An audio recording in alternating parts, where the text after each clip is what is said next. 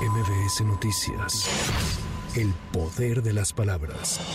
Luego de que pobladores de la comunidad de San Antonio del Monte en Chiapas quemaron los nuevos libros de texto de primaria, el presidente López Obrador señaló que están en su derecho a manifestarse, sin embargo consideró que no tienen razón pues están desinformados y manipulados. Están en su derecho de manifestarse, somos libres, nada más que no tienen razón quienes eh, se manifiestan pensando de que se adoctrina con los libros y se inyecta el virus del comunismo, pues están totalmente desinformados y manipulados.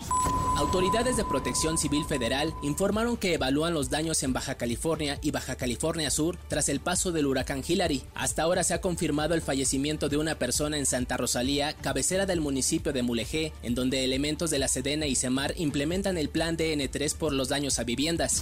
Esta madrugada, elementos de la Secretaría de Seguridad de la Ciudad de México detuvieron a cinco presuntos integrantes del cártel de Jalisco Nueva Generación como resultado de un operativo en la colonia Narvarte en la alcaldía Benito Juárez. La Junta de Gobierno de la Universidad Nacional Autónoma de México, la UNAM, publicó la convocatoria para el proceso del nombramiento de la persona que asumirá la rectoría de la máxima casa de estudios durante el periodo 2023-2027.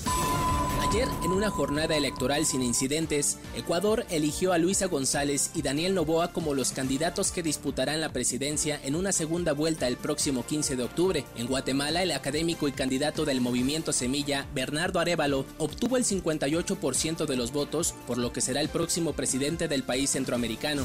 Para MBS Noticias, Giro Montes de Oca. MBS Noticias. El poder de las palabras.